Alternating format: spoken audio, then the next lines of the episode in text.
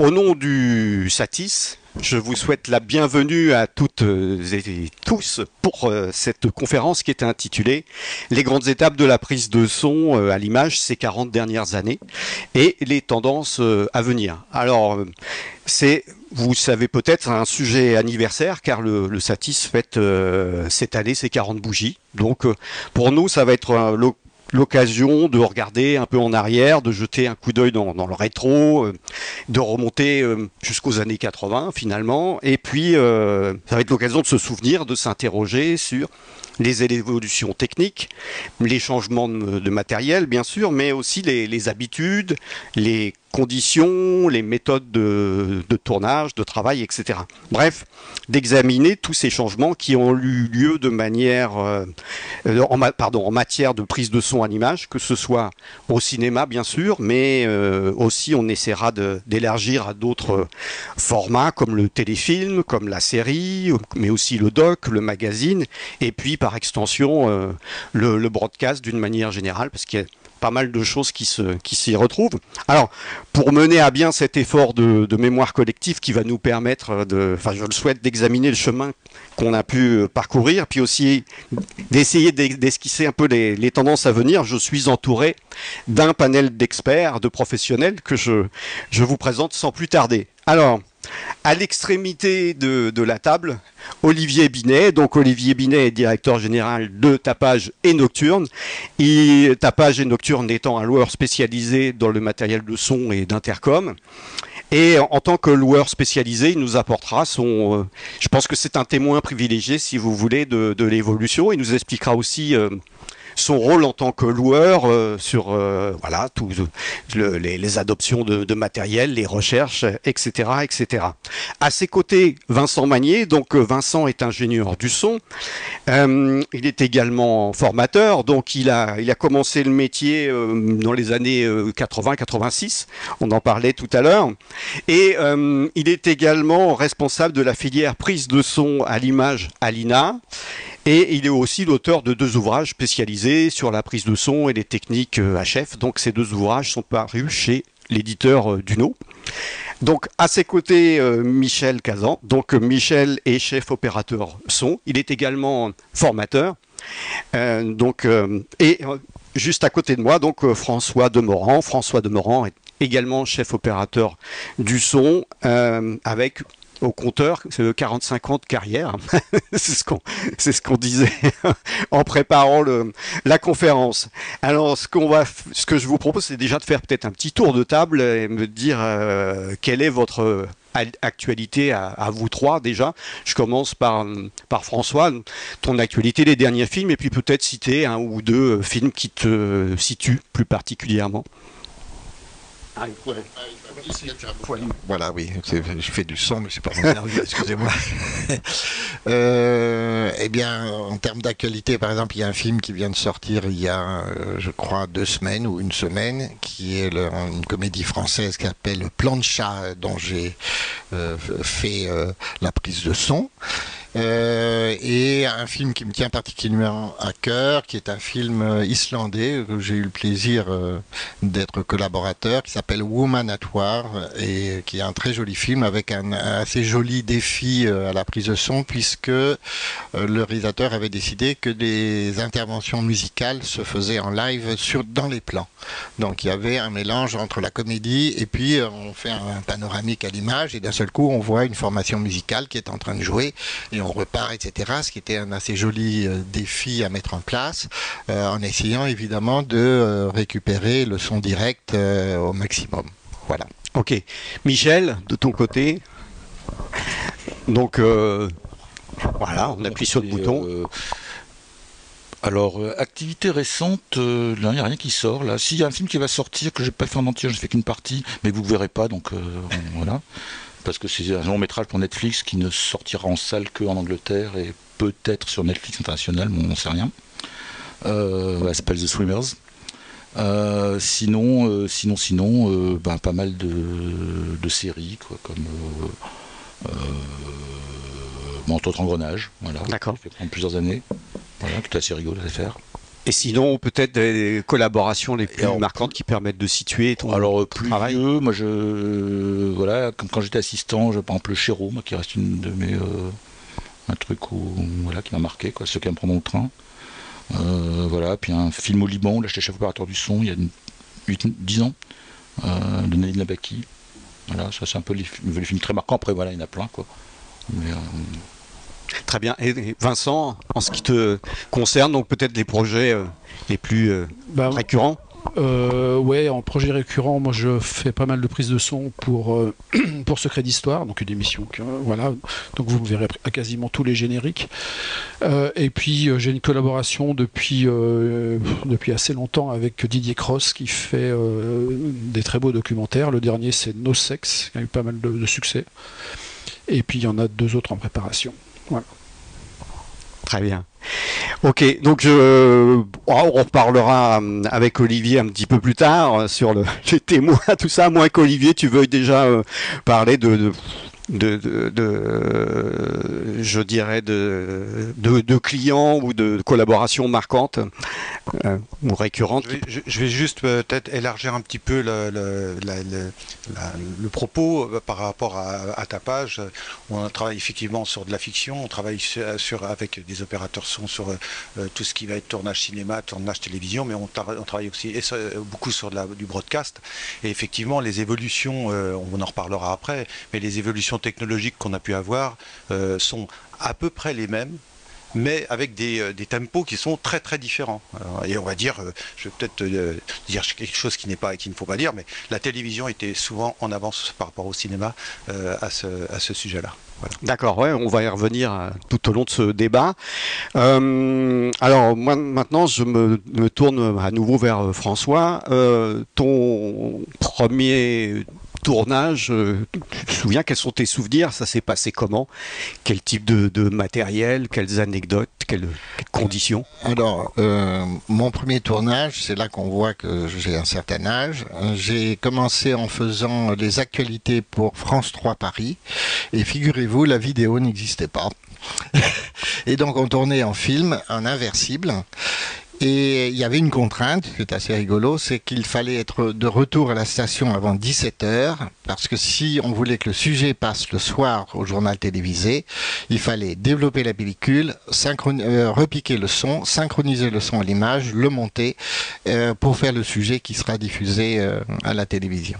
Donc évidemment, ça donne un petit coup de vieux, mais, mais du coup, j'ai effectivement pu voir l'évolution du matériel, puisque là maintenant, ça remonte à très très longtemps. Ça, c'était ma première expérience de travail.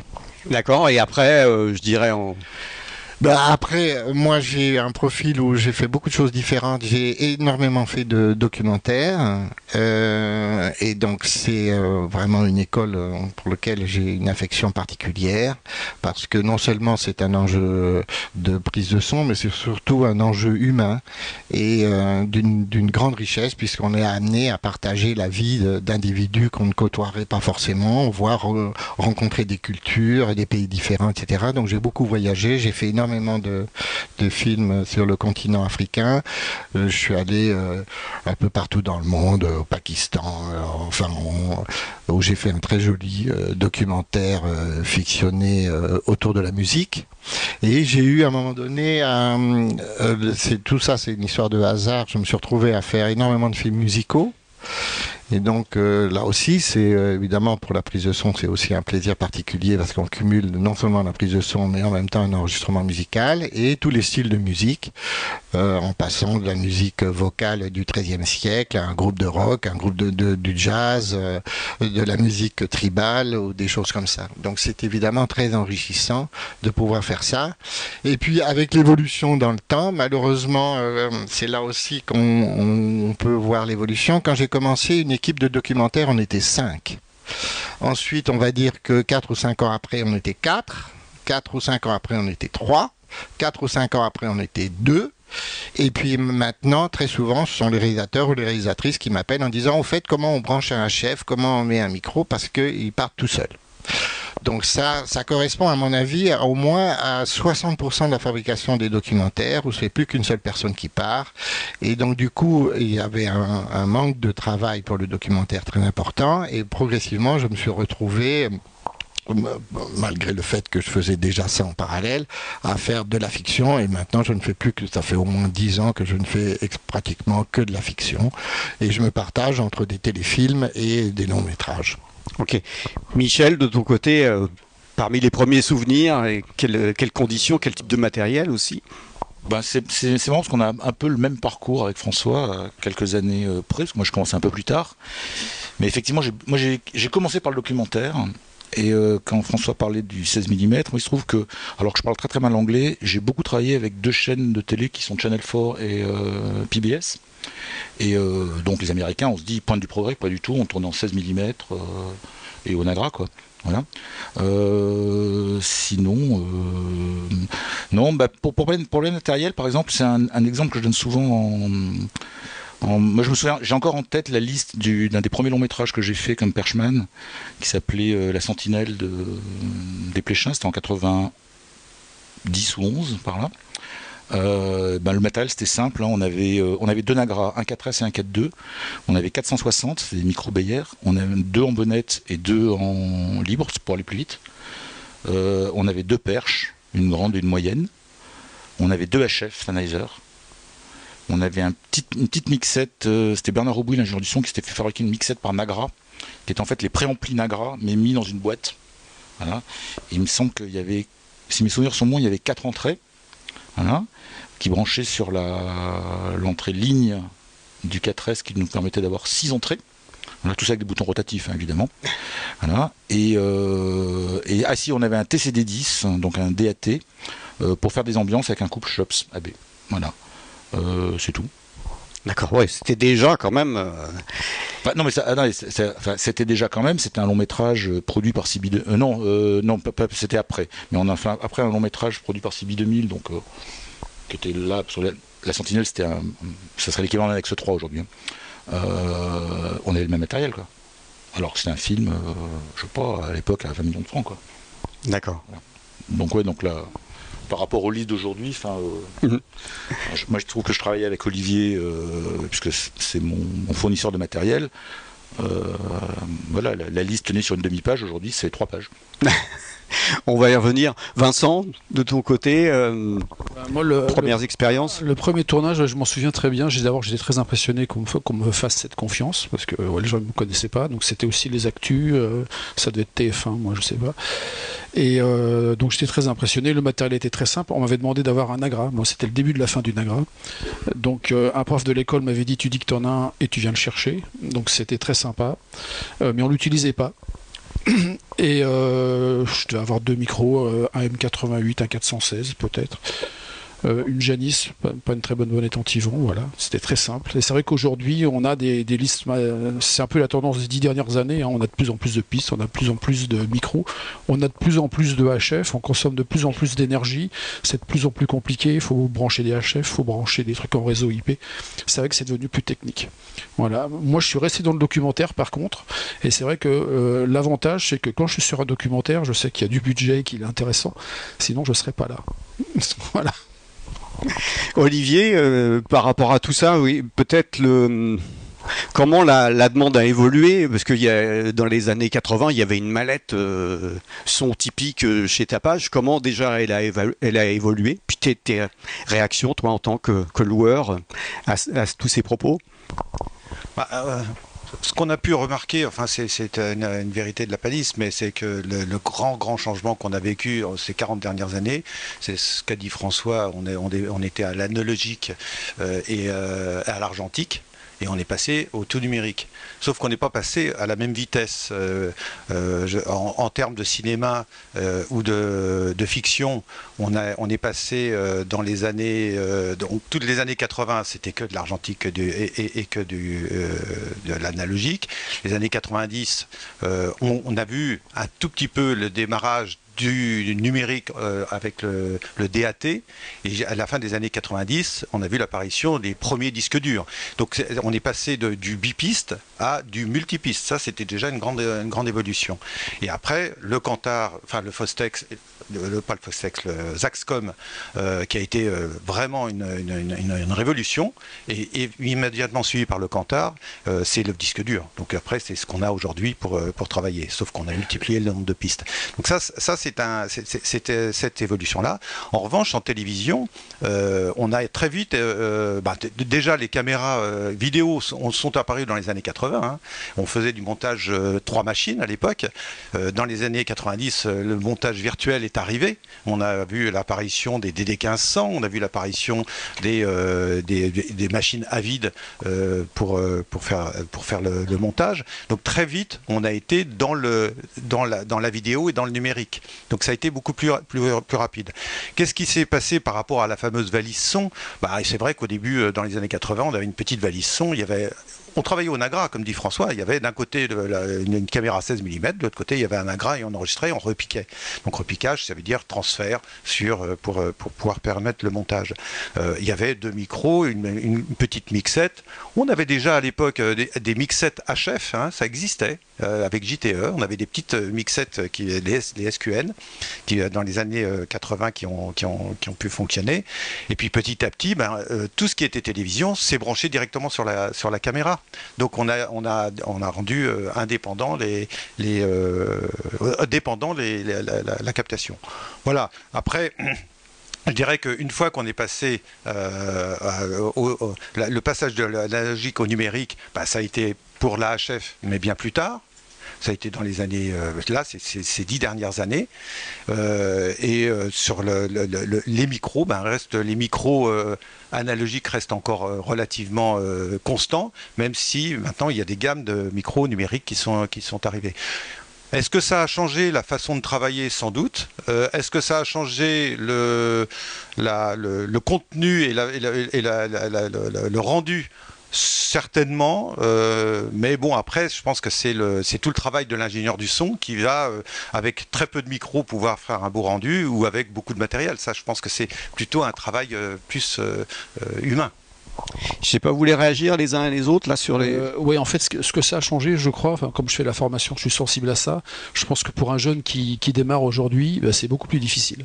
Ça va beaucoup plus vite, puisque moi j'ai démarré, mon premier tournage, c'était une mixette, un micro, j'ai deux micros, donc voilà. De toute façon, je pouvais pas faire euh, des choses très compliquées. Aujourd'hui, ça peut être difficile. Euh, très vite, il y a plusieurs personnes, c'est dans une voiture, le mec il part vite, il est en retard, il faut lui mettre un chef, il faut vite comprendre, il faut régler le HF vers la caméra. Et je pense que pour quelqu'un qui démarre aujourd'hui, c'est plus dur, c'est plus technique. D'autres euh, réactions peut-être aussi si on devait revenir sur les différentes étapes, comment l'enregistreur a évolué, euh, qu'est-ce que vous avez aimé, pas aimé, comment vous vous sentez? Comment vous avez vécu toutes ces évolutions ben, et les uns et les autres Moi, il y a une question que je me pose toujours, c'est l'histoire de l'œuf et de la poule. C'est est-ce que l'esthétique du son a changé parce que le matériel a changé, ou est-ce que on a été obligé de changer le matériel, ce qui a changé l'esthétique du son? Et j'arrive pas vraiment à trancher. Euh, je pense que cette surenchère de matériel est liée aux conditions de, travail parce que, euh, d'ailleurs, j'ai sollicité l'Académie française pour un nouveau mot qui s'appelle répétourne, qui est euh, un mot très utilisé en tournage, c'est-à-dire qu'il y avait quand même l'habitude, puisqu'on était en film, la pellicule coûtait cher, donc on répétait jusque ça, ça soit bien pour ne tourner qu'une prise et pour que ça coûte pas cher. Et à partir du moment où la pellicule n'existe plus et que c'est gratuit, on dit, oh, puisque c'est gratuit, on n'a qu'à tourner. Donc on répète pas.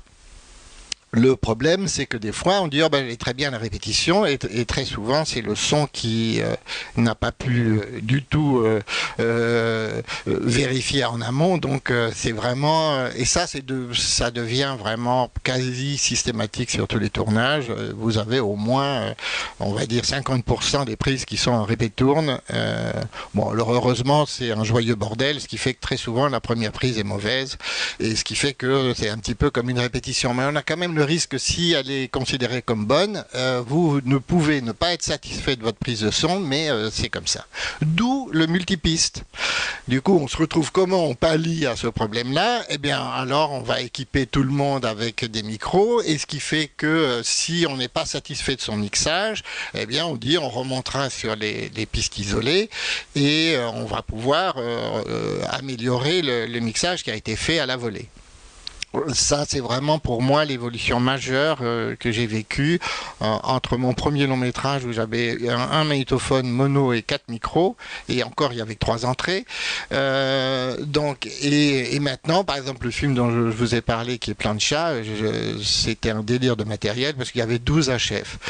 Donc euh, c'est là euh, on voit bien et là aussi c'est là un peu la limite sur laquelle euh, euh, nous sommes aujourd'hui en, tant qu'opérateur du son, c'est qu'il est très clair qu'à partir du moment où vous êtes en répétourne et que vous avez 12 HF, vous pouvez pas faire un mixage correct. C'est simple.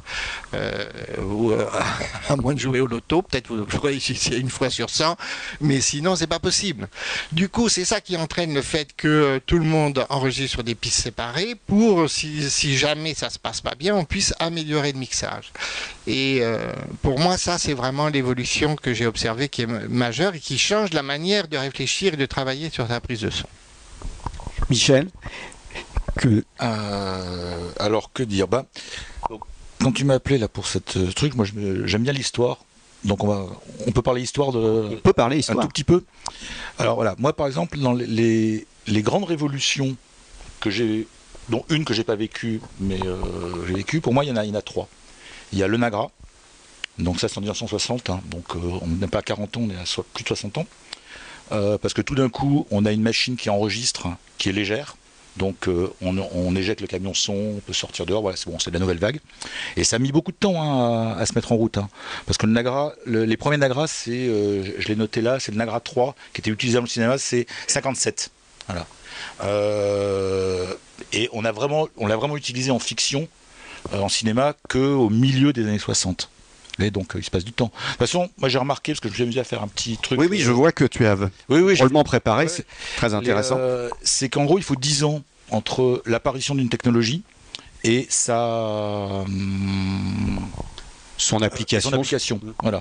Et ce qu'il y a, ce qu'il y a d'assez intéressant, c'est que si on remonte encore plus haut, au tout début du son, en 13 ans, on passe de euh, l'enregistrement sur un disque en cire, c'est le chanteur de jazz, à du multicanal, c'est Fantasia 1939. Voilà.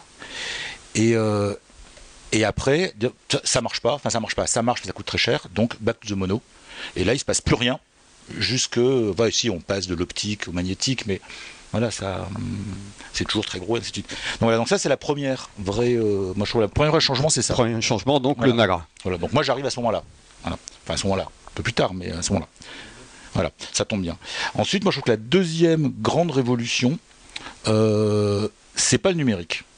L'enregistrement numérique, parce qu'en en fait, à part qu'on s'est posé plein de questions, je me souviens de discussions avec François justement, chez Tapage, de où est-ce qu'on met le 0 dB à moins 18, à moins 20, euh, euh, et si ça, enfin, mais ça, ça n'intéressait que nous, quoi. C'est de la plomberie, tout le monde s'en fout.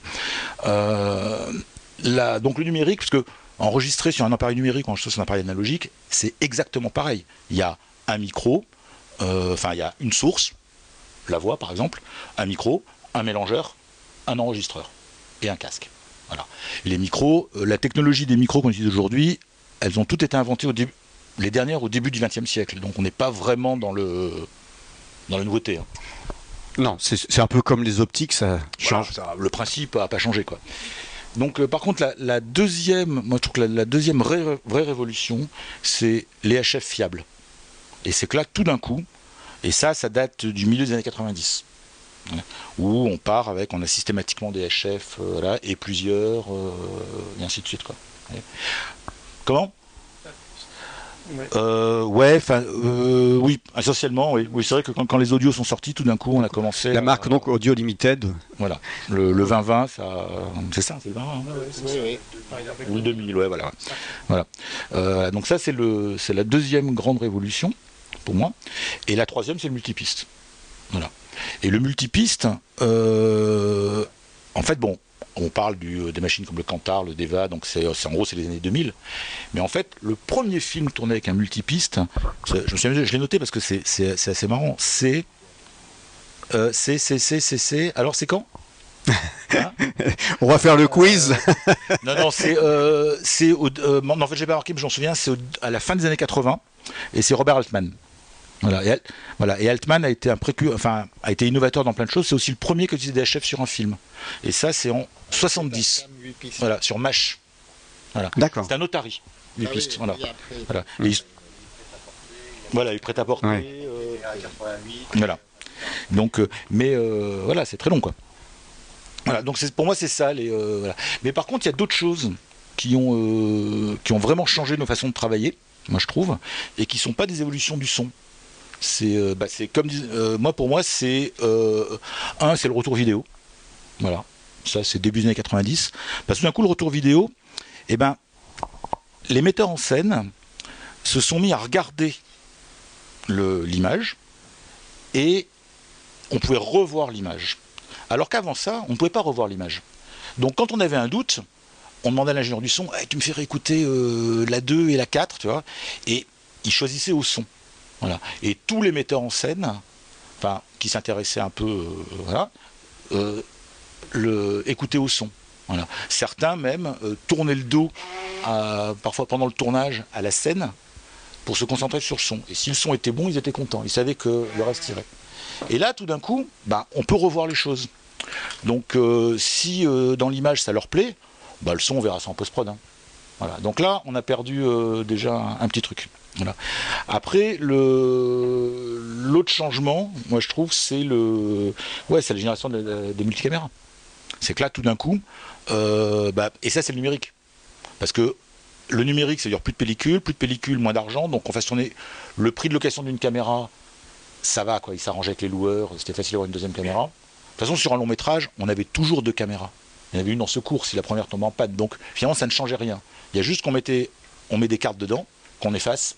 Alors qu'avant, bah, euh, quand vous faisiez partir, euh, ça coûtait 3000 francs hein, à l'époque. Une, bobine de 120, euh, donc une 4 minutes. L'achat, le développement, le tirage, c'était 3000 francs. C'est beaucoup, hein. C'est 4 minutes de film. Hein. Quand on faisait, euh, quand on faisait 3000 mètres sur un film dans, une journée, c'était déjà un film, on avait. Enfin voilà, c'était un film moyen quoi. Aujourd'hui, c'est. Donc, euh, oui. Donc, je vois qu'on parle en francs. bah, oui, on parle en francs. Oui, 3000 francs. Oui, je, me demande comment ça fait. Ça fait 200 euros, non Comment ça fait 300 euros on a, Je sais plus. 3000 euros. 500, ouais. Voilà. Ouais. 500 euros, donc. À l'époque, c'était en francs. D'accord, donc euh, intéressant, effectivement, euh, le rapport euh, au son finalement n'est pas uniquement lié aux évolutions techniques qui touchent le son directement. Non, non, non. Et l'histoire de, de l'œuf ou de la poule, alors moi je pense que la technique, enfin la technologie est toujours en avance sur le sur les besoins. Sur les besoins, parce que, enfin, soyons réalistes tout ça, c'est une histoire d'argent. Enfin, quel industriel, enfin, quel réalisateur peut aller voir un industriel lui dire Ouais, écoute, j'aimerais bien que tu me fasses un truc qui soit gros comme ça, qui porte à 200 mètres, euh, bah, et, j'en veux 5 ou 12. Bah, ça n'a aucun intérêt. Aucun intérêt. Donc euh, voilà, donc il y a des choses qui sont inventées pour, quelque chose, euh, et parce que ça existe, les créateurs s'en emparent. Voilà. Le, les HF, pourquoi c'est une grande, euh, enfin pour moi c'est une grande étape, parce que ça a influencé le jeu. C'est-à-dire que tout d'un coup, le fait de pouvoir mettre des HF qui sont là, les comédiens peuvent parler doucement et les metteurs en scène les entendent. Et comme il y a des retours, parce qu'ils ont des casques maintenant, bah ils les entendent. Puis comme en règle générale, enfin surtout en, long métrage, ils ont écrit le scénario, ils ont travaillé dessus, ils connaissent le dialogue par cœur. Donc, euh, donc tout va bien quoi. Alors que quand il n'y avait pas de casse de retour et pas de HF, ben, euh, si le mec il murmurait à 3 mètres, le gars il disait J'entends pas. Tu vois donc tout ça, donc voilà, donc, les HF, moi je trouve que ça a vraiment changé la façon de, jouer. Quoi. Voilà. Euh, alors après, hein, on va pas faire les vieux cons. Hein. Si c'est mieux, c'est moins bien, euh, je m'en fous, c'est comme ça. Quoi. Enfin, j'ai mon opinion, hein. mais, euh, mais voilà, c'est comme ça. Après, euh, toute façon, c'est euh, comme un metteur en scène n'a aucun pouvoir sur un industriel pour lui faire fa- pour lui fabriquer un truc qui, euh, voilà. Olivier, peut-être tu souhaites euh, ré- réagir. euh, ton, ton regard euh, en tant que joueur, tu as été un, témoin, je pense, privilégié, un observateur aussi. Je sais qu'on a longuement euh, réfléchi, débattu aussi sur euh, le fait que effectivement le marché du son à l'image est un petit marché, mais que euh, peut bénéficier, bénéficier pardon, d'autres d'autres progrès technologiques euh, sous l'impulsion de marchés beaucoup plus importants, beaucoup plus vastes, comme le smartphone, entre autres, etc., etc. Alors oui, alors moi je suis euh, évidemment entièrement d'accord avec ce que viennent euh, de dire François et, Michel euh, par rapport à tout ce qui va être fiction et tout ce qui va être euh, euh, cinéma. Euh, en revanche, quand on voit euh, le monde de la télévision euh, et on travaille et aussi il y a, aussi d'autres émissions qui, existent. Et on travaille sur des, émissions de télé-réalité, hein, une belle télévision qu'on a en ce moment, mais qui, fonctionne beaucoup. Et là, on s'aperçoit quand même que la technologie a permis. enfin, moi, j'ai un peu tendance à dire, sous forme d'une blague, que la quantité de matériel est inversement proportionnelle au contenu. Donc, quand on fait du cinéma, il n'y a pas besoin de beaucoup de matériel, mais quand on fait certaines émissions de télévision, il y a besoin de beaucoup, beaucoup de matériel hein, pour essayer de, capter euh, ce qui n'existe pratiquement pas. Donc, euh, ça demande beaucoup, beaucoup de matériel. Et donc, de, fait, euh, la technologie nous a beaucoup, beaucoup aidé. Le, multipiste, les, HF, on est jusqu'à aujourd'hui, toutes les technologies, informatiques ont, drainé. L'IP, le, le euh, toutes ces, choses-là sont, monnaie courante dans le, dans le, dans le broadcast. hein. Donc ça fait partie quand même d'une évolution. Alors est-ce que c'est la technologie qui a euh, inventé la télé-réalité ou est-ce que c'est la télé-réalité qui a été euh, inventée grâce à la technologie? Enfin, Là, je vous laisse le, soin d'y répondre, mais enfin, je pense que sans technologie, on y serait arrivé quand même. Donc voilà. Donc là, pour le coup, on a quand même des, de vraies évolutions. Et euh, tu peux peut-être nous, citer quelques exemples concrets pour qu'on se rende bien compte. Je pense notamment à la gestion de l'énergie ou, au- transport des, signaux sur des, fibres, sur des infrarouges, etc. Je pense qu'il y a eu pas mal de, réalisations de votre part. Alors, bah, on va encore parler plutôt du monde de la télévision. Euh, on va dire que toutes les euh, captations qu'on fait, alors il y en a qui sont euh, plus ou moins nobles. hein. On fait Fort Boyard, on fait des, émissions comme Colanta, qui sont quand même des émissions qui sont importantes. Colanta reste encore très, très traditionnel dans la, dans, le- dans la façon de travailler, hein, parce que c'est presque du tournage classique. hein. Mais bon, Fort Boyard, c'est un, un plateau. Mais il n'empêche que tous les matériels qui sont mis en place sont, sont, sont, sont de technologies effectivement euh, issues euh, de l'informatique. Il y a plus, mais c'est pareil pour l'image. hein. On est totalement euh, en- ensemble dans, ce domaine-là. Après, on peut mettre en place des réseaux d'ordre qui sont beaucoup plus importants grâce aux, nouvelles technologies, le, numérique dans les Toki. Enfin, on, travaille maintenant avec des, systèmes qui marchent avec la euh, avec la, la- la 5G euh, directement. Enfin, voilà. Donc toutes ces technologies-là, effectivement, ces dix dernières années ont été un- une, une- une avancée euh, très très importante qui, elles, euh, petit à petit, vont découler sur, euh, sur le monde du tournage, parce qu'à un moment ou un autre, ben, on a bien vu, on fait un tournage avec un iPhone, hein. aujourd'hui, euh, c'est arrivé, et donc, est-ce que c'est bien ou pas bien? Encore une fois, là, c'est peut-être pas à moi de répondre, mais on, est, on, est, on, ne travaille plus à, l'ancienne. hein. Et, pour, pour un exemple, j'ai un- une, personne qui voulait refaire un film de- des années 70, qui m'a demandé il n'y a pas longtemps, il y a 15 jours, qui m'a dit je voudrais un agra pour pouvoir travailler euh, comme dans les années 70, pour avoir le son des années 70. Et alors là, je me suis posé la question, je me suis dit, mais il y a quelque chose qui qui, colle pas. Est-ce que c'est le Nagra qui va donner le son des années 70 ou est-ce que c'est la réalisation qui va donner le son des années 70 Et là, je euh, euh, il voulait tourner en 16 mm, il voulait tourner, euh, faire du montage image classique. Je lui dit, vous faites le mixage, vous avez demandé à un mixeur s'il a des défileurs pour le faire et qui va rajouter tout le souffle que vous allez, vous allez avoir et tout ça. Et là, il a commencé, il était jeune, hein, il a 30 ans, donc il ne savait pas ce que ça voulait dire. Et là, je lui dit, mais par contre, si vous voulez un son des années 70, c'est un- c'est une réalisation qu'il faut, mettre en place. Le cinéma, c'est quand même l'art d'habiller et de, fabriquer des choses qui n'existent pas. Voilà, donc on est, dans cette... euh, Oui, je, Oui, je je sens que. Non, je voulais juste rebondir sur une chose qui je trouve très intéressante, c'est que donc Olivier euh, fait remarquer que en, en termes d'image, on peut tourner avec un iPhone, mais c'est ça qui est curieux, c'est que par contre le son, ça ne change pas. C'est-à-dire on ne peut pas faire le son avec un iPhone. Ce qui est la grosse différence entre le son et l'image, c'est-à-dire que vous avez des tournages avec un iPhone, mais vous, vous avez votre multipiste, vos HF, euh, vos différents micros pour faire la prise de son avec l'iPhone.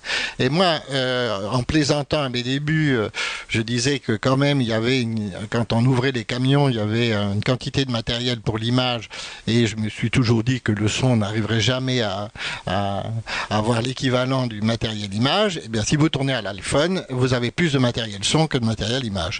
C'est ça Alors, qui est alors, en même- fait, euh, Vincent moi j'ai été responsable d'une- émission qui se, qui se tournait d'abord classiquement. On a dans un, euh, on avait même un carré MP à un moment, et puis un jour le euh, bah, Didier Cross avec qui je fais les documentaires, nous a dit on va tourner à l'iPhone. J'ai une super idée. Donc, on l'a regardé, on l'a dit t'es sûr là. euh, voilà, donc on était assez inquiets. On a fait des essais de synchro. Finalement, ça s'est pas trop mal passé. Il y avait plusieurs solutions, et cette émission, elle a duré 4 ou 5 ans tournée euh, à l'iPhone. Et c'est vrai que l'équipe son n'a jamais changé. Mais l'équipe image non plus, il a gardé les mêmes cadreurs et euh, moi j'avais trouvé que ça mettait en valeur leur travail de cadreur parce que bon, ils ne pouvaient pas faire grand chose, il fallait vraiment qu'ils cadrent bien. Euh, ça posait pas mal de problèmes de synchro en tout cas euh, au tournage, mais on s'en sortait. Mais l'équipe son était la même, on était trois, on est resté trois. Et en fait, j'ai l'impression que les dernières évolutions technologiques, elles brouillent les frontières. Euh, les frontières entre fiction, entre télé, entre même films amateurs. YouTube est un grand diffuseur sur les écrans. Netflix diffuse sur les mêmes écrans. Il y a des YouTubeurs qui font un nombre de vues incroyable. Euh, et qui ont des vrais budgets, parfois même des vraies équipes, tout est tout est mélangé. Ils vont tourner avec leur téléphone. On peut sur un téléphone quand même rentrer euh, un appareil avec euh, qui, qui qui permettra de rentrer n'importe quoi en XLR, n'importe quel micro. Il y a même des petits micros MS qui se branchent sur les téléphones. Euh, les frontières sont complètement brouillées. Euh, on va utiliser le même matériel. En fiction, certains aujourd'hui euh, installent de, telles usines à gaz qu'en fait c'est de la régie mobile. Ils font de ils, installent une régie mobile pour le réal, plusieurs écrans, parfois à plusieurs dizaines voire centaines de mètres de l'action. C'est vrai. Bon, moi j'aimais bien quand le réalisateur s'asseyait sous le pied de la caméra et qui regardait l'action, mais voilà, faut vivre avec son temps. Michel? Oui, tu, dans le, le mail que nous a envoyé, tu nous dis est-ce que vous avez des anecdotes? Et il se trouve que par rapport à François, enfin, ce qu'a dit François et ce qu'a dit euh, Olivier, moi j'en ai, j'en ai une à chaque. La, par rapport à François, l'histoire de la de tourner avec euh, un iPhone, enfin ce truc-là, il se trouve qu'il y a quelques années, j'ai fait un film, premier film d'Edouard Baird qui s'appelait La Bostella, et c'est la mode de tourner avec des DV. Voilà. Oui, des mini-DV. Des mini DV. Voilà. Bon, donc on part. Donc le, le principe, c'est film de groupe. Il y a euh, une dizaine de comédiens euh, qui sont tout le temps là. Euh, ça se passe à la campagne. euh, ils font bien les cons. C'est une bande qui se connaissent bien. C'était voilà. On tourne avec deux DV et moi je me dis putain comment je vais faire ça quoi. Donc je pars, je me dis ben deux Perchman, ouais super. Il n'y a pas de, il y a pas de multipiste à l'époque. hein. Donc je pars avec deux PD4 euh, qui sont donc des, des DAT. Les fausses textes. Les Fostex, euh, donc on est en DAT, donc c'est deux pistes plus deux pistes, que je synchronise euh, via timecode de l'un par rapport à l'autre, ainsi de suite. Je mets mes deux perches, je mets mes HF sur les deux autres pistes, et ainsi de suite. Bon, le film se fait, je suis assez fier de moi. ouais, je suis même très fier de moi. Et puis il y a la projection. Et là, la projection, fin de la projection, il y a une réalisatrice avec qui je travaille depuis très très longtemps, et qui je travaille toujours, qui s'appelle Marion Vernou. C'est elle d'ailleurs qui m'a- qui m'avait introduit sur le film de, euh, de Edouard. Et je lui dis alors, t'as, comment t'as trouvé? Elle me dit ouais, c'est bien. Elle me dit mais t'es trop bon. Je lui dis comment? Je dis ouais, je sais. Évidemment. Moi, j'ai, un- ego, euh, tu vois, surtout quand on va. Elle me dit euh, t'es trop bon et en fait le son est dégueulasse. Je dis ah bon pourquoi? Elle me dit parce que l'image est pourrie. C'est de la DV, donc on a vu ça dans une grande salle, hein, on, est, on est au cinéma, hein, donc euh, il y a, ça fourmille dans tous les sens, euh, les blancs sont pas blancs, les noirs sont pas noirs, les rouges sont pas rouges, enfin rien ne va quoi. Et puis c'est avec une DV à la main, c'est cadré comme ça. Et par contre, le son, c'est c'est super, un mixage 5.1, euh, boum boum, les HF, euh, tout bien. Et puis le problème, c'est qu'on on voit un film qui a été tourné par euh, l'oncle Alfred, voilà, et le son qui a été fait par euh, les professionnels de la profession. Et ça elle, elle trouvait que ça marchait pas. Et c'est vrai que j'ai revu le film, euh, et c'est vrai que ça marche pas. Ça marche pas. C'est voilà, l'image et le son ne sont pas en adéquation. Voilà. Et c'est, je crois, le gros problème de la technologie. qu'on peut tourner avec un iPhone, il hein, n'y a pas de problème. On peut tourner en, scope. Il y a juste qu'on ne filme pas la même chose. Voilà. Après, il faut savoir ce qu'on filme, c'est tout. Quoi. Mais vouloir faire baignure avec un iPhone, à mon avis, ça marche pas. Voilà. Je veux bien, hein, mais à mon avis, ça marche pas. Voilà. Par contre, si vous faites Festen en scope, bah, ça marche pas non plus. Voilà. Ça, et, par rapport à ce que disait Olivier, il se trouve que j'ai fait un très très mauvais film, sûrement un des plus mauvais films de l'histoire du cinéma français. On va le nommer, hein, ça s'appelle Cinéman de Yann Moix. Et ce film, le principe, c'est que le personnage va dans les films. Voilà, c'est un... il y a Superman, il y a Cinéman, il va dans les films. Donc, on refait les films à la manière d'eux. Et il nous demande, au chef opérateur et à moi, d'étudier de, comment on fait euh, l'image de l'époque et le son de l'époque. Donc il me donne des films de référence, je les regarde et tout, euh, hein, j'écoute un peu, et en fait, c'est exactement ce qu'a dit Olivier. Donc je, vais voir Yann, il me dit ouais alors qu'est-ce qu'on fait le matériel? Je dis le matériel on fait comme d'habitude, hein. on va prendre, euh, je sais plus ce que j'avais, je vais avoir un, un Cantar X1, euh, des HF, des machins. Il y a juste que on va appliquer, et ça on les trouve, hein, les courbes euh, de coupure de son de l'époque de, euh, l'enregistrement sur euh, argentique, de l'époque de l'enregistrement là. On va rajouter du souffle, c'est hyper facile. On va, réduire la dynamique, c'est hyper facile. Tout, ça, ça se fait en post-prod. Je dis par contre, c'est le jeu. C'est que dans les années. fin des années 20, Quoi, donc, les gens ne bougent pas. Le micro, il est, gros comme ça, il est posé derrière un pot de fleurs. si on parle là, ça marche. Si on parle là, ça marche pas. Voilà. Après, dans les années 30, c'est on, on marche Enfin, soit on fait, soit on parle. Parce qu'on ne sait pas faire les deux, on ne sait pas enregistrer les deux. Donc je dis c'est que de la mise en scène. Et donc voilà, et je. Bon. Il a fait l'inverse, hein, mais, même, je pense que même s'il avait fait euh, ce que je lui ai proposé, le film aurait été très mauvais, c'est un autre problème. Mais donc voilà, donc c'est vraiment ça, quoi. C'est euh, euh, la, technologie donne l'esthétique. Et justement, comment comment a évolué votre à votre avis, votre rôle, votre mission, votre métier Comment vous le, voyez euh, aujourd'hui euh, par rapport aux années 80 euh, Moi, ma réflexion à la date d'aujourd'hui, c'est l'opérateur de prise de son de tournage était la personne qui donnait l'esthétique son quand il n'y avait qu'une seule piste puisqu'on ne pouvait pas dire on va refaire après, etc. C'est soit vous faites de la post-synchro, soit vous gardez le travail. Donc il y avait vraiment une patte qui correspondait à l'esthétique de la personne qui avait fait la prise de son, évidemment, euh, dans son interprétation du, film avec lequel il était en train de collaborer. Et à partir du moment où le multipiste arrive, d'un seul coup, euh, les, rôles s'inversent, c'est-à-dire que on demande en fait, euh, excusez-moi, mais je suis un petit peu brut de fonderie, mais en fait la réalité euh, du moment, c'est que on demande à la personne qui fait la prise de son, je parle en fiction, hein, parce qu'il y a une grosse différence maintenant entre la fiction et le documentaire, d'enregistrer les voix le mieux possible. En fait, vous êtes un enregistreur de voix sur les tournages de fiction. Euh, ça se résume quand même majoritairement à ça. Et on va commencer à réfléchir à l'esthétique du son au montage. Donc en fait, ça s'est inversé parce que à l'époque, euh, au début, euh, en film, l'esthétique était donnée par euh, celui qui faisait la prise de son en tournage, et au montage, on avait des ciseaux, une bande magnétique et la latitude de modifier les sons. maintenant, on est au simple près. Là, c'était en 16 mm, c'était à une image près, ce qui a fait une grosse différence, ou en 35 mm au quart d'image. Donc vous aviez quand même pas 2000 effets, des systèmes qui permettent de nettoyer, etc. Il n'y avait rien donc euh, l'empreinte et du son direct qui était gardé était donné par la personne qui faisait la prise de son en tournage. Maintenant, avec la technologie de multipiste, euh, vous donnez euh, votre petite empreinte, mais si on veut, on peut changer complètement d'avis et au moment du montage son, inverser complètement le, principe qui avait été fait à, la captation. Donc, donc ça, la, partie créative de la bande son se fait à mon avis, maintenant, exclusivement au montage son.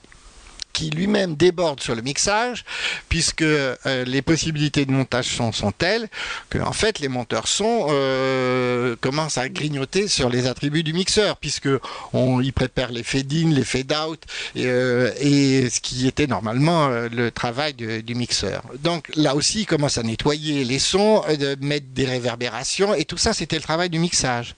Donc, pour moi, mon observation aujourd'hui, c'est que le pôle créatif d'une bande sonore, à la date d'aujourd'hui, c'est le montage son.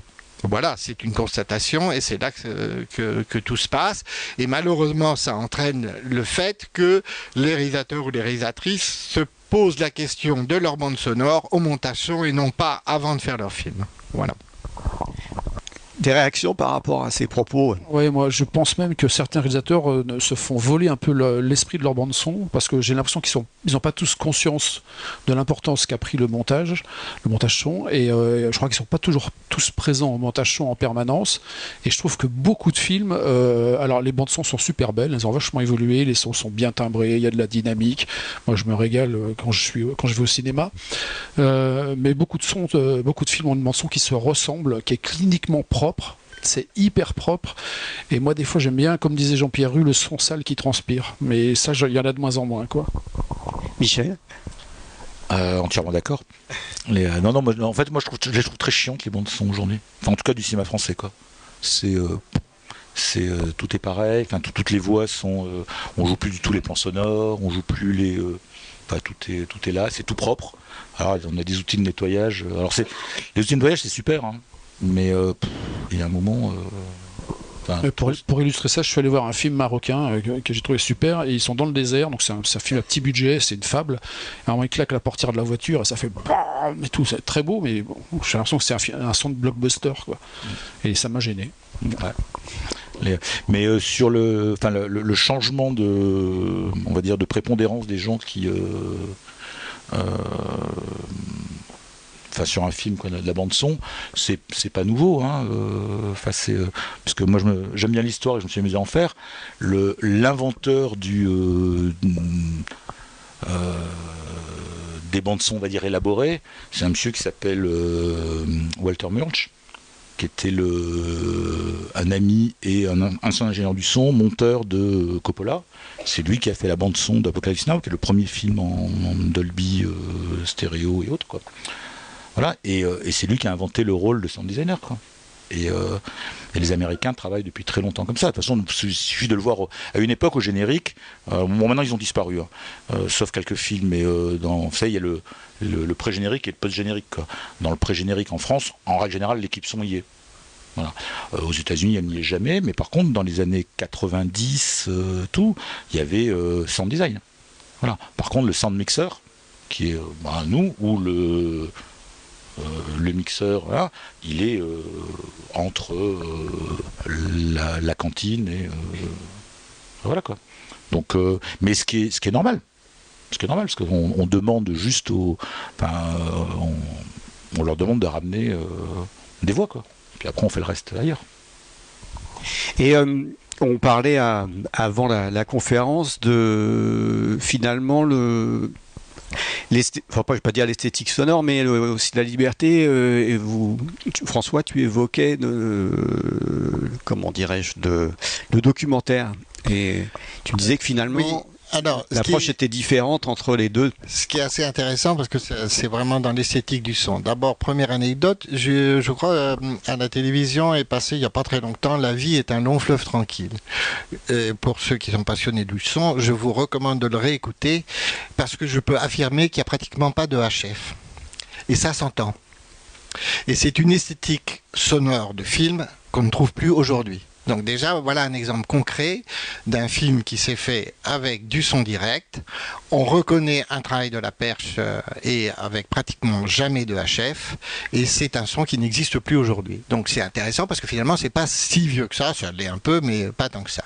Ça, c'est la première chose.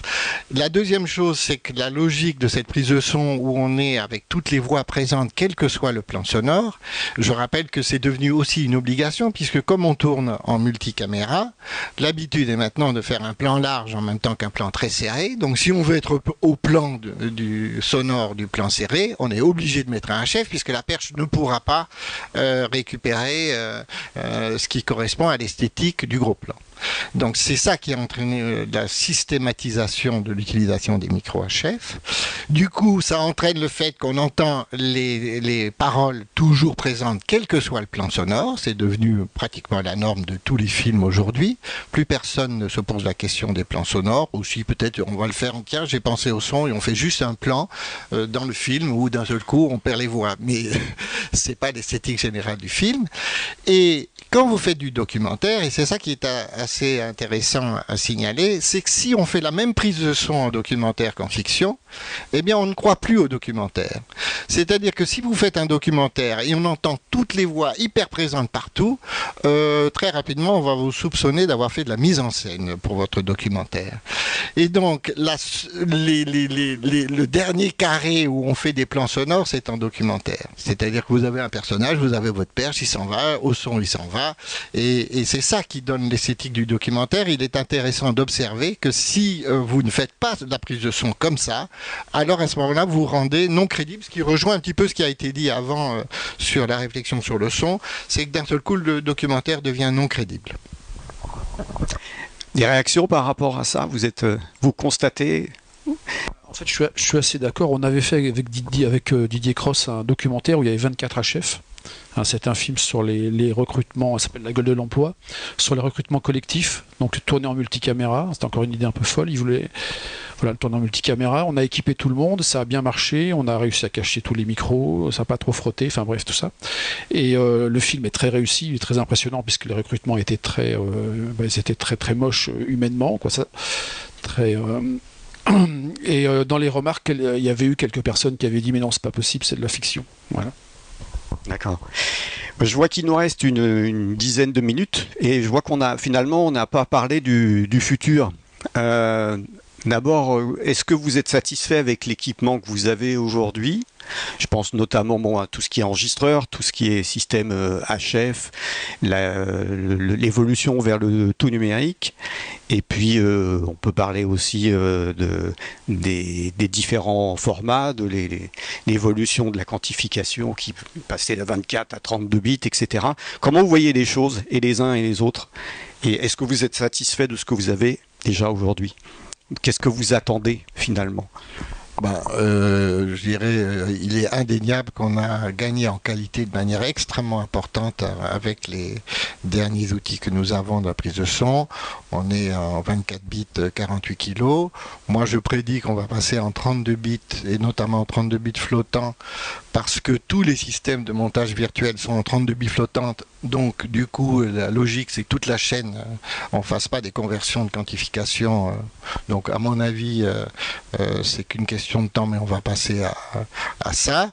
Et après, euh, continuer à, monter n'a plus aucun sens parce qu'on a une qualité telle que euh, même si on double, je ne sais pas, si on, monte et en échantillonnage et en quantification, aucune oreille humaine sera capable d'écouter la différence. Donc déjà, c'est ça qui est intéressant, c'est qu'on arrive au maximum de la qualité euh, que l'on peut apprécier et différencier aujourd'hui pour moi, le problème que nous avons, c'est qu'il y a une telle surenchère dans, les, ondes qui se propagent partout euh, que les HF, euh, leur fiabilité légendaire est en train de baisser parce qu'on est sans arrêt en train de se battre pour trouver une place pour travailler. Et ça, c'est le problème, à mon avis, qui va vraiment s'amplifier parce que notamment les compagnies de téléphone euh, essayent de récupérer, de grignotent d'ailleurs régulièrement des, des, bouts de fréquences utiles et on se retrouve à devoir mettre un paquet de HF dans une bande passante très étroite et du coup c'est un problème technologique et donc on est à cette frontière là où on n'a pas encore résolu comment mettre beaucoup d'HF dans très très peu de place tout en gardant une fiabilité et euh, leur qualité de départ. Pour moi ça c'est le problème du moment. Je ne sais pas quelles sont les solutions des, constructeurs mais, mais vraiment euh, euh, c'est là-dessus que, que, ça se joue et c'est vrai qu'en post-production on a des outils tels qu'on arrive à récupérer euh, euh, des sons qu'il était strictement impossible de récupérer euh, auparavant. Donc voilà, parce que les, outils sont même extrêmement impressionnants. Voilà. Michel? Moi, je trouve qu'au niveau technologique, tout va bien. Quoi. Enfin, on a atteint un niveau. Enfin, voilà, c'est même même le 32 bits flottant. Enfin, c'est enfin, pour moi, c'est enfin, de la plomberie. Quoi. J'en reviens, c'est ça va pas changer radicalement euh, les choses qu'on fait. Quoi. C'est euh, moi, de toute façon, par rapport à l'évolution technologique, je suis quelqu'un de très très feignant dans, dans, la vie et dans le travail d'ailleurs aussi. Et, euh, et je suis quelqu'un qui est très monotache. Donc autant j'aime bien la technologie, j'ai une formation vraiment, moi j'ai une formation d'électronicien, d'informaticien, il n'y a pas du tout de son. Hein. Voilà. Euh, j'aime bien, euh, voilà, j'aime bien l'histoire, mais je suis incapable de euh, de m'occuper de problèmes techniques quand je, quand je fais un film. Voilà. Euh, et, c'est marrant parce que j'ai changé de matériel que quand c'était euh, bien, euh, bien au point. Là, il y a quelqu'un dans la salle, Olivier, qui avait qui était beaucoup battu, je crois, avec le, le Cantarix quand il était sorti. voilà, moi j'ai utilisé le Cantarix 1 quand Olivier m'a dit ouais ouais c'est bien. voilà. voilà. Et le X2 pareil. Hein. Enfin, vous voyez, enfin, le X3. voyez, j'ai toujours un, un petit temps de... retard. Et en fait, ce petit temps de retard, il vient pour, genre, anecdote, il y a une année, sur un film, j'ai voulu changer d'enregistreur, je suis passé au DEVA 4. Donc, un des premiers enregistreurs 4 pistes. Euh, voilà. Le problème, c'est que le DEVA 4 m'obligeait de changer de console. Parce qu'il me fallait une console, donc je suis passé de la Cooper 106 à la Cooper 208. Très bien. Et puis, euh, je sais plus qui, euh, chez Tapa, je me dis, ah tiens, il y a des HF qui viennent de sortir chez Sennheiser, beaucoup plus petits que les euh, audios. Et je dis, ouais, bon, je vais en prendre un pour essayer. le problème, c'est quand je l'ai sorti à un comédien, l'autre m'a dit, mais pourquoi lui il a un petit, moi j'ai un gros? Donc, hop, j'appelle Tapa, je dis, il en faudra un deuxième. Et, euh, et j'ai passé le film à me poser des questions. Parce que dans mon cas, j'avais pas ce que j'avais d'habitude. Alors, le truc, c'était quoi? C'était est-ce que c'était donc mes deux comédiens principaux qui étaient tout le temps là, hein, qui, avaient ces deux HF. Est-ce que c'est le HF Est-ce que c'est la console? Euh, Est-ce que c'est l'enregistreur? Vous voyez? Parce que euh, et voilà et je me suis vraiment emmerdé pendant tout le film. Et depuis ce jour-là, je me suis dit, ok, quand tu changes un truc, t'en changes un. Voilà. Et tu joues pas au voilà. donc euh, ouais, le, progrès technologique, voilà, non, comme comme je suis très feignant, moi, le progrès technologique, pour moi, c'est faut que ça me rende la vie simple. Vous voyez? Le, voilà, les, retours à chef, par exemple, ben, on était super content de les avoir, quoi, parce que quand on, quand on distribuait des casques, il fallait retirer un câble, mettre un ampli casque, distribuer des casques, fallait ranger les câbles après. Enfin bon, c'était une tannée, quoi. Là, vous le sortez de la valise, hop, le tac, euh, hop, voilà, hop.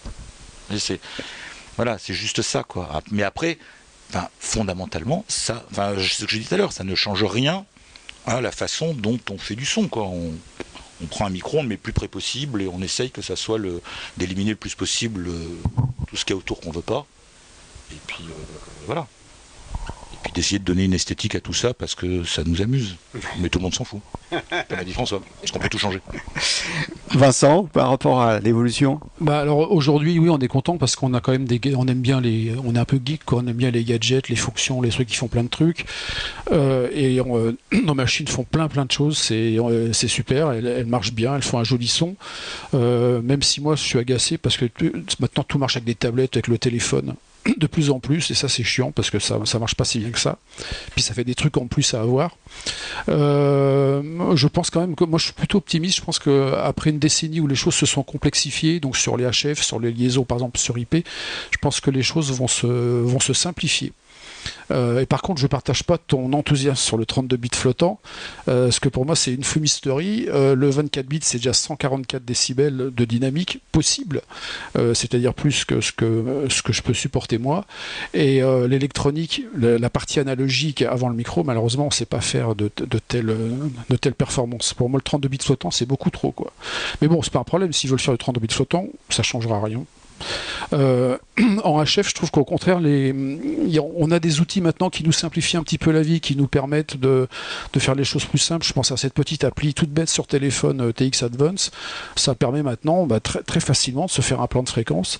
Et euh, je pense qu'on va arriver vers des, HF qui feront eux-mêmes leur plan de fréquence. Alors il y aura toujours notre savoir-faire, placer les micros, placer les antennes, faire les niveaux. Mais il y a déjà ça en prémisse chez, chez Zaxcom avec le, le Nova. je pense qu'on va arriver vers ça pour les petites configs. Ils ont jusqu'à 10 d'IHF.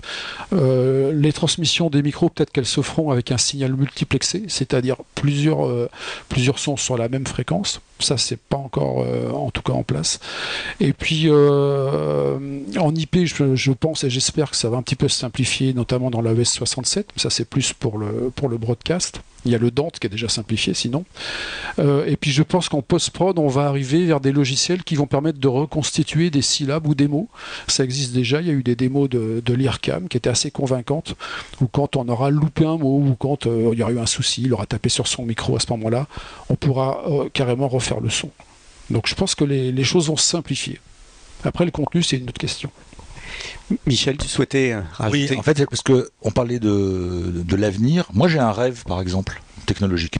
C'est, on fait des micros euh, cravates. Les, plus petits aujourd'hui, c'est ceux de DPA, je crois, euh, qui font 3 mm, je crois, de diamètre. Bon, c'est vraiment ridicule. Et puis on fait des émetteurs qui sont gros comme, ouais, voilà, le plus petit fait cette taille. Hein. Voilà, c'est un Zippo c'est euh, euh qui le fait, le SSM, il fait exactement cette taille. Le problème, c'est le câble. Voilà. En fait, poser un micro, c'est hyper facile. Enfin, quand on sait faire, c'est hyper facile. Poser un HF de cette taille-là, c'est hyper facile. On trouve toujours un endroit. Le problème, c'est le câble. Avec des, modes très intéressantes comme le crop top, vous voyez, ce genre de truc un peu, un peu merdant, quoi. Voilà. Donc, moi, mon rêve, c'est qu'un fabricant me fasse un micro donc, qui fait en gros donc, qui fait cette taille dans lequel il y a un, micro-émetteur à l'intérieur qui porte à 2 euh, mètres, voilà, qui est récupéré par l'émetteur, qui, qui, est là, là, là, là, enfin quelque part, qui lui réémet à la, puissance dont j'ai besoin pour là. Voilà, ça c'est mon rêve. Donc plus de câbles entre le, parce que c'est un grand classique, on vous posez un micro sur quelqu'un que le, costume est un peu compliqué, il dit oh non mais le micro regarde tu le mets là et puis l'émetteur tu le mets là. Je dis ouais super ouais, parce que ton machin de haut s'arrête là et ton truc du bas commence ici et s'arrête là. Voilà c'est compliqué quoi. Voilà. Ah, ah oui il y a le câble. Voilà. Donc voilà donc ça c'est mon rêve. Euh, voilà. Olivier ta vision euh, je ne je vais pas intervenir dans la, pose des micros. Je vais juste te dire que Michel est espère beaucoup dans l'avenir, mais il utilise toujours sa console analogique Cooper pour travailler. C'est quand même. Voilà. Donc, euh, alors moi, je ne vais pas rentrer. je suis entièrement d'accord avec tout ce qui a été dit hein, au niveau de la façon de travailler, au niveau de travailler, au niveau du contenu, de, tous les, outils. Euh, j'adhère totalement à tout ce qui a été dit.